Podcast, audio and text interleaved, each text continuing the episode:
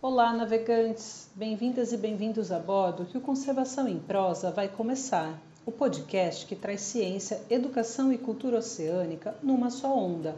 Este podcast é uma iniciativa da Fundação Florestal através do Parque Estadual Ilha Anchieta e da Cátedra Unesco para a Sustentabilidade do Oceano. Eu sou a Priscila, sua anfitriã, e chegamos ao nosso 12º episódio, o tema de hoje aborda as espécies exóticas invasoras e a eficácia de manejo de uma delas na Laje de Santos, o coral-sol. Para isso, vamos entrevistar a Kátia Capel, que vai nos contar um pouco sobre o seu trabalho. Ô oh, sol, vê se não me esquece e me ilumina. Preciso de você aqui. Nossa, alguém chegou em empolgadinha hoje, hein? Ah, Marlene, esse fim de semana foi tão maravilhoso. Eu fui a Laje de Santos, fiz um mergulho incrível, vi tantos animais. Mas nossa, me apaixonei por um coral lindo que parecia um sol. E estou com ele na cabeça até agora. Acho que vou fazer até uma tatuagem. Lindo, né? O golpe tá aí, meu bem. Cai quem quer, né? Como assim? O que, que tem de errado com ele? Tinham tanto, eles pareciam tão bem. Menina, esse coral que você viu é o coral sol, uma espécie exótica invasora, e ele está assim, causando um grande prejuízo para aquela região. Você não faz ideia. Não acredito. Como assim? Ele é tão inofensivo e tão lindo. Então, nem te conto.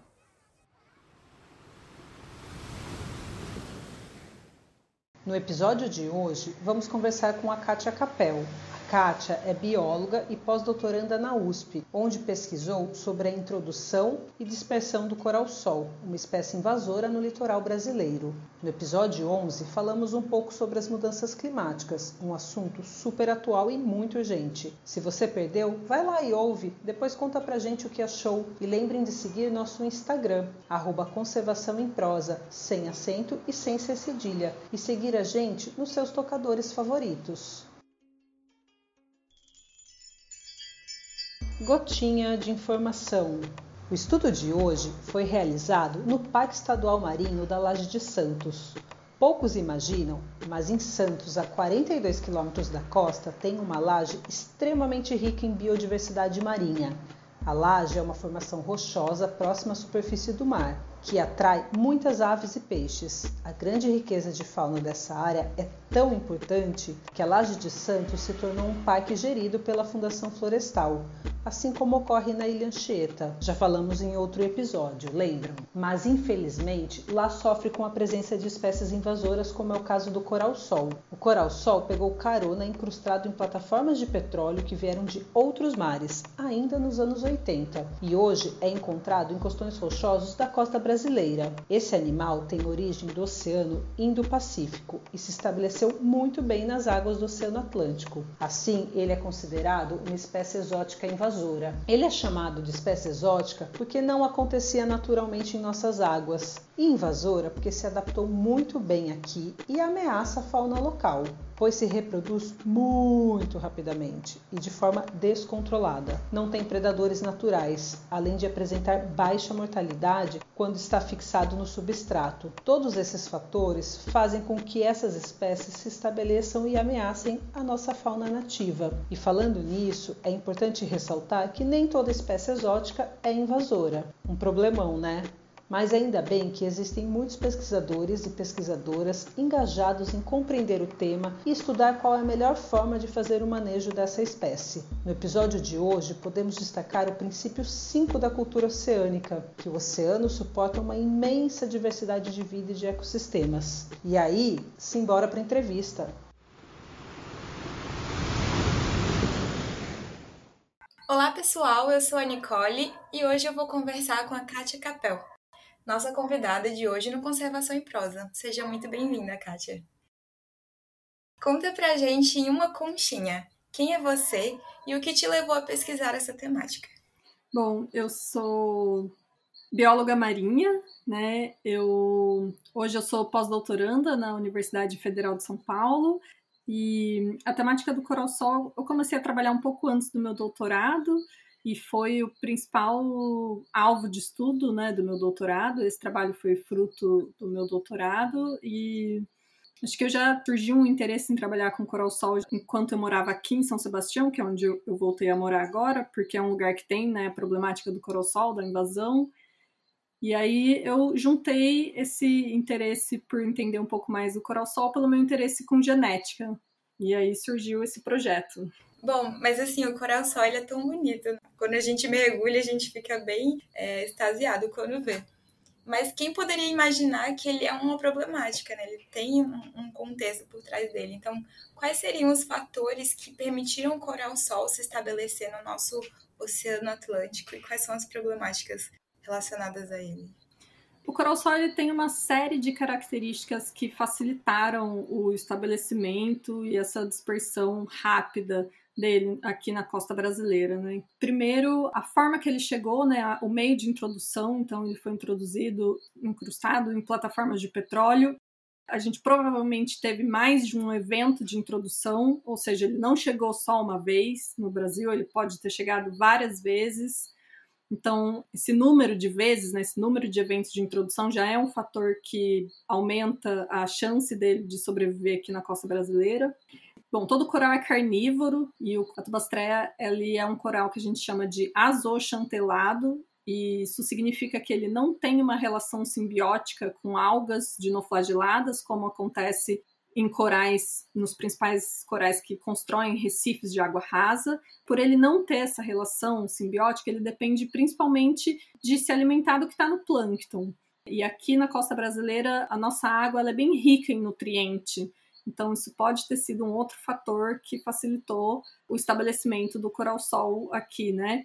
E por fim, ele tem uma série de estratégias reprodutivas que facilitam o estabelecimento. Então, ele se reproduz tanto pela formação de larva sexuada quanto larva assexuada. Então, essas larvas assexuadas é o que a gente chama de são clones da mãe, né? Ele não precisa de um parceiro reprodutivo para produzir essa larva ele tem uma capacidade de regeneração altíssima e ele tem outras estratégias que a gente foi descobrindo ao longo do tempo. Né? Ele é muito resistente, ele se reproduz muito mais rápido do que as espécies de corais que a gente tem aqui. Então, tudo isso facilitou com que ele dominasse o ambiente da forma que ele domina hoje.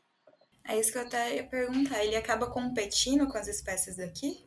Sim, ele compete principalmente por espaço. Para esses organismos bentônicos, ou seja, esses que vivem em substrato rochoso, o fator mais limitante para o desenvolvimento deles é o espaço, porque você tem que achar um espacinho ali para se estabelecer naquela comunidade. Então, como o coral-sol ele, ele tem um crescimento acelerado, ele tem maturidade reprodutiva precoce, ou seja, ele começa a se reproduzir muito cedo e ele produz muitas larvas ao longo do ano inteiro. É, muito mais do que as nossas espécies nativas, né? Então, por isso que ele tem uma chance muito maior de colonizar o, o substrato inteiro e deixar menos espaço para espécies nativas, tanto de corais, esponjas, algas e outros invertebrados que estariam ali se não fosse o coral-sol. Entendi. Então, tendo em vista essa contextualização, né, qual foi exatamente o objetivo da sua pesquisa? No meu doutorado, a gente tentou responder várias perguntas, né? Mas uma principal foi entender a estruturação genética do coral-sol na costa brasileira para a gente ver se a gente conseguia alguma pista sobre, por exemplo, esses múltiplos eventos de introdução. Né? Então, a gente queria saber como é que ele estava estruturado na costa brasileira, se a gente tinha uma população só ou se a gente tinha mais de uma população, para a gente entender se ele foi introduzido uma ou mais vezes. Então, esse foi um dos objetivos principais que a gente quis responder. E como vocês tentaram descobrir, né, como é que, quais foram os métodos que vocês utilizaram? Então, para isso, a gente utilizou o que a gente chama de marcador microsatélite. Então, o que, que significa um microsatélite? Você tem a sequência do DNA, aquela sequência ATCG, e a gente chama de microsatélite regiões que são repetitivas. Então, se você tem em alguma região uma repetição, por exemplo, ATC, e você tem essa repetição 10 vezes, ATC, ATC, ATC, etc., essa região a gente chama de microsatélite. E, e os microsatélites eles são bons marcadores para estudos populacionais porque eles têm mudanças muito rápidas. Como eles são essas regiões de repetição, quando o DNA está se copiando, é muito fácil ele errar na hora da cópia, e aí a fita de DNA filha pode ficar com uma repetição a mais ou com uma repetição a menos. E isso acontece muito rápido, né, de uma geração para outra. Então a gente consegue ter uma resolução, uma escala temporal bem curta para a gente saber exatamente o que está acontecendo ali na população numa escala de tempo mais ecológica, né, para a gente saber o que está acontecendo no agora. Então por isso que a gente usou esses marcadores e aí a gente sequenciou, né, na verdade, para microsatélite a gente chama de genotipar. A gente genotipou amostras de coral-sol da costa brasileira inteira, todas as localidades de distribuição, desde Fortaleza até Santa Catarina, para a gente saber então como é que eles estavam estruturados geneticamente. E vocês compararam com é, o DNA de alguma região fora do Brasil ou foi um estudo mais na nossa costa? A gente comparou com amostras de Taiwan. A gente teve amostras de Taiwan para incluir no trabalho. Então, falando sobre essa introdução do coral, né? Você menciona no seu trabalho que a possível introdução do coral sol tenha sido por meio de vetores contaminados, que seria a bioincrustação. Então explica pra gente mais ou menos o que são esses vetores, como que isso funciona é, no sentido de espécies exóticas. Então, os corais, né, no caso da tubastreia, ela usa alguns substratos como vetores, né? O que a gente chama de vetor é um meio de transporte dessa espécie de um lugar para outro lugar. Né? Então, se você tem, por exemplo, ele chegou aqui por plataforma de petróleo. Então, o que, que a gente acredita, né? Que alguma empresa compra uma plataforma de petróleo vinda de alguma outra região do mundo, né? Essa plataforma de petróleo estava lá no mar, perto de algum lugar com vários organismos, perto de algum lugar habitado ali com vários organismos marinhos. Então, quando você tem esse substrato, pensando um substrato vazio, perto de uma comunidade marinha, as larvas que estão ali na água em volta vão se incrustar naquele substrato vazio. E aí, quando você transporta esse substrato já colonizado de um lugar para o outro, você está transportando também todos os organismos que estão incrustados ali naquele substrato. Isso acontece quando você traz esse vetor de uma outra região do mundo para cá, você pode estar tá trazendo vários bichos, né? E eu digo, na verdade, nessa escala grande entre oceanos, né, de um outro lugar do mundo, mas isso pode acontecer até numa pequena escala, né? Você também pode ter introdução na costa brasileira de um bicho que anteriormente tinha uma distribuição um pouco mais restrita, né? Então esse tipo de introdução pode acontecer em diferentes escalas. E para o coral-sol, o principal vetor de introdução foi plataforma de petróleo.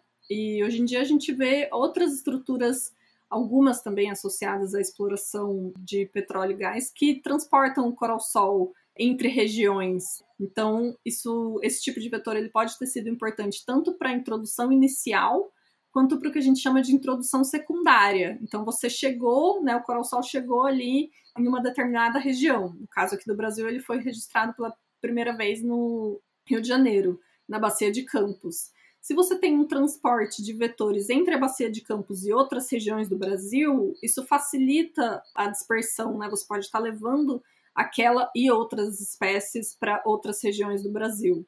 Então, quando a gente fala de vetor de introdução, a gente fala disso, de algum substrato que está ali móvel, né? Pode ser navio, pode ser inclusive lixo, né? Lixo também age bastante como vetor de introdução, né? Plástico que a gente vê flutuando, até já identificaram coração até em isopor, em chinela havaiana, em fio, cabo, em várias coisas, né? Vários tipos de, de substrato que ficam boiando aí pelo oceano.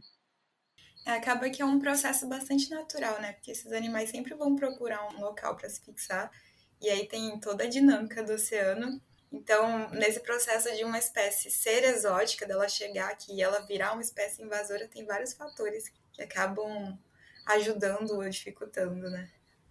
Sim, sim. Muitas espécies são transportadas por esse e por outros meios de introdução, mas nem todas vão virar vão se tornar espécies invasoras, né? Algumas não vão se desenvolver muito bem, algumas não vão sobreviver, a maioria, na verdade, não sobrevive, né? Muitas podem sobreviver, mas não conseguir completar o ciclo reprodutivo. mas sempre tem ali uma ou outra que vai se dar bem naquele ambiente, conseguir se reproduzir, terminar seu ciclo reprodutivo, se dispersar e aí acaba causando impactos naquela comunidade.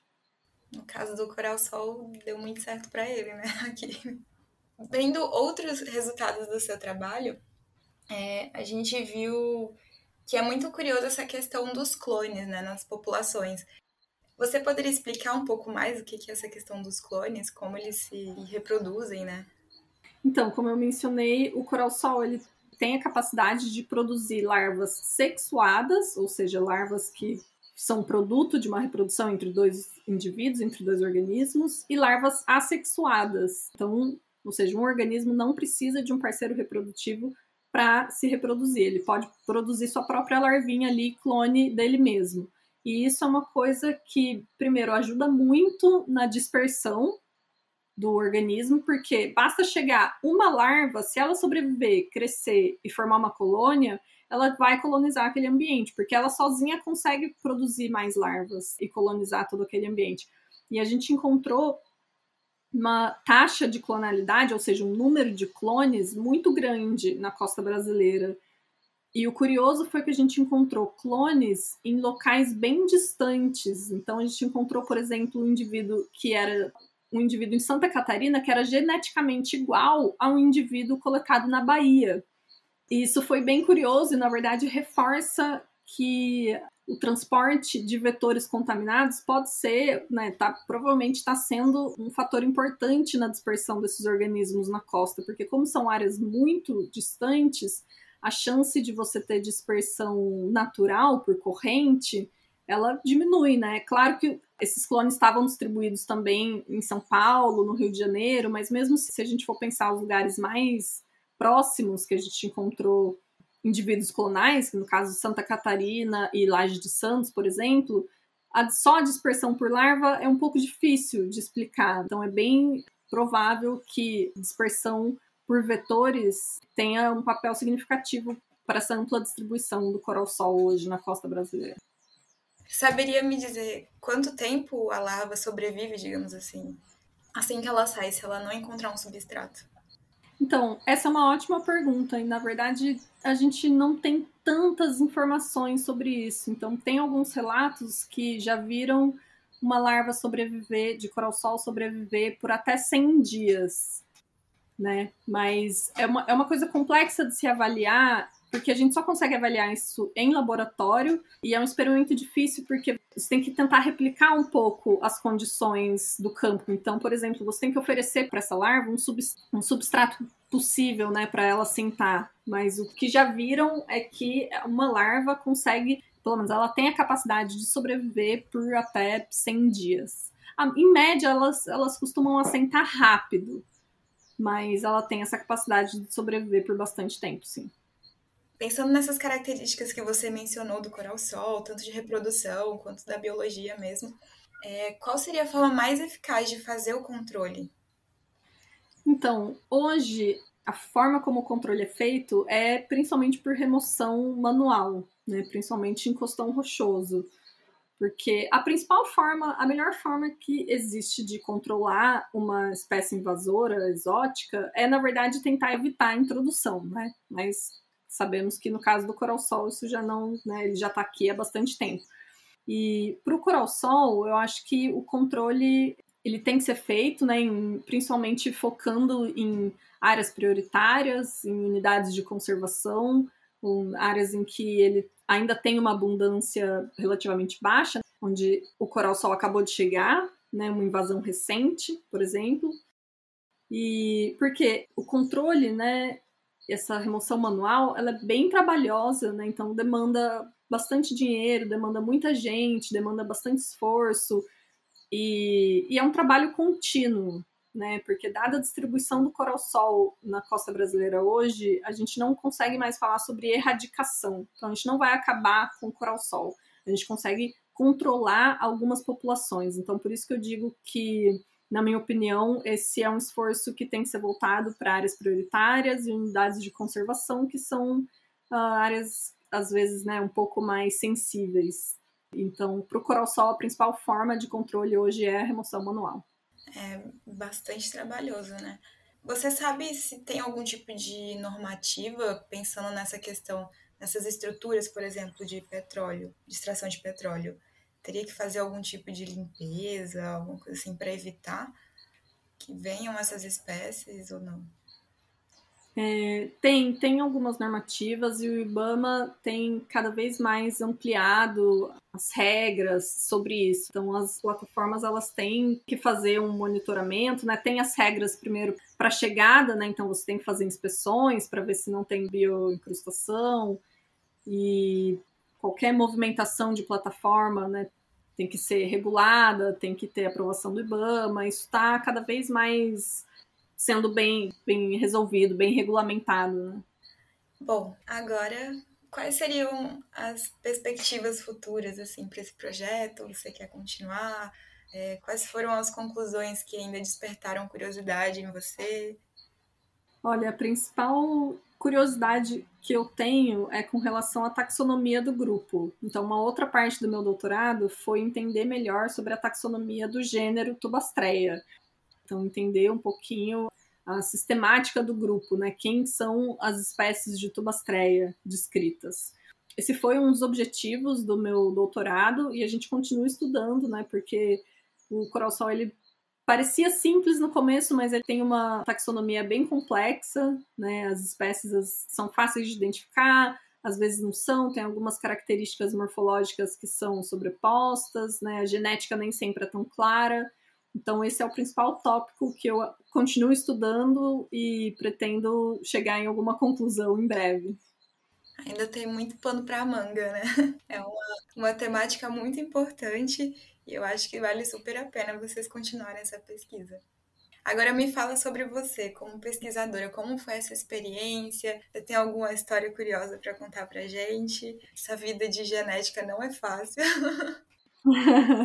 Não, não, essa vida de genética não é fácil, você tem que ter muita fé, eu brinco, porque você tem que, assim, você vê um tubinho com um líquidozinho branco e manda aquilo para uma empresa e de repente vem um resultado que é aquilo que você tem que interpretar, né? É, parece mágica até.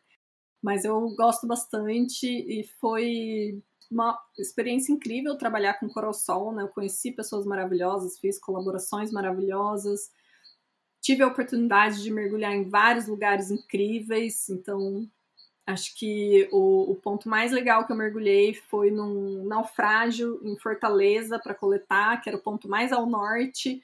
E assim, meu doutorado já estava em andamento, já tinha vários resultados de vários outros pontos de coleta, e aí surgiu esse relato, esse registro novo lá em Fortaleza, que era o registro mais ao norte, e eu falei, preciso coletar nesse lugar, tem que ter a amostra de lá. Então foi eu e o Joel Creed, que é um super colaborador, sem ele o projeto nem teria acontecido. É, a gente foi para lá, mergulhou, fizemos um mergulho incrível, assim, e conseguimos coletar. E de fato foi um ponto de coleta super importante no final. Foi um ponto que se diferenciou do resto da costa, então valeu super a pena ter ido até lá coletar. Ah, é muito legal, né? Pra gente, essas amostras viram nosso tesouro. é bom fazer essas descobertas. Bom, eu acho que é isso. Eu queria agradecer a sua participação, parabenizar a sua pesquisa. A gente leu de cabo a rabo, foi muito legal. e obrigada pela sua participação, obrigada por estar aqui compartilhando sua experiência com a gente. Ah, imagina, obrigada a você pelo convite. É, adorei a conversa e qualquer dúvida é só entrar em contato. Essa foi a Kátia Capel, que nos trouxe muita informação. Vamos ver o que a Marlene, nossa professora, tem pra gente no bloco Dicas da Marlene?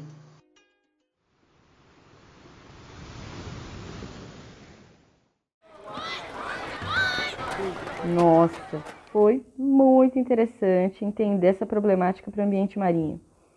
Nas minhas pesquisas, eu vi que a água de lastro é um dos principais vetores desse tipo de situação.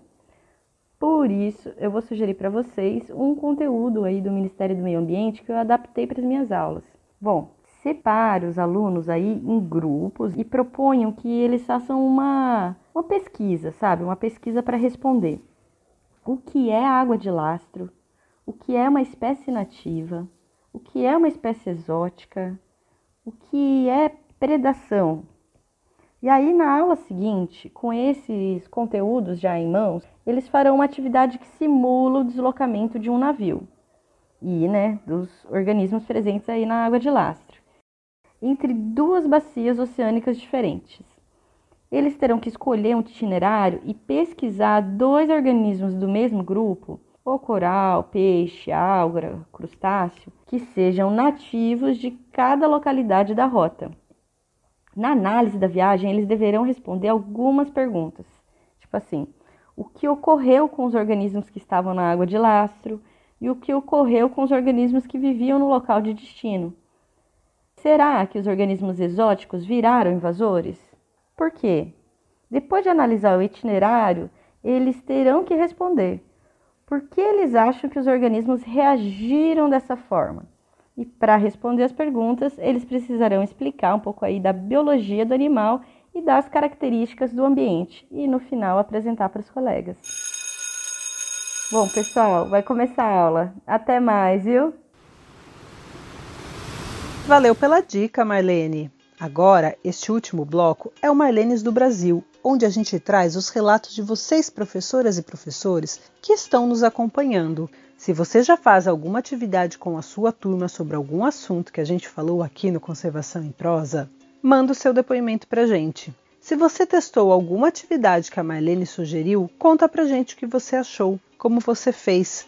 É só enviar seu depoimento em áudio de até 3 minutos ou por escrito com o assunto Marlenes do Brasil para o e-mail conservaçãoemprosa.gmail.com, sem acento nem cedilha ou um direct no nosso Instagram, arroba Conservação em Prosa, também sem acentos.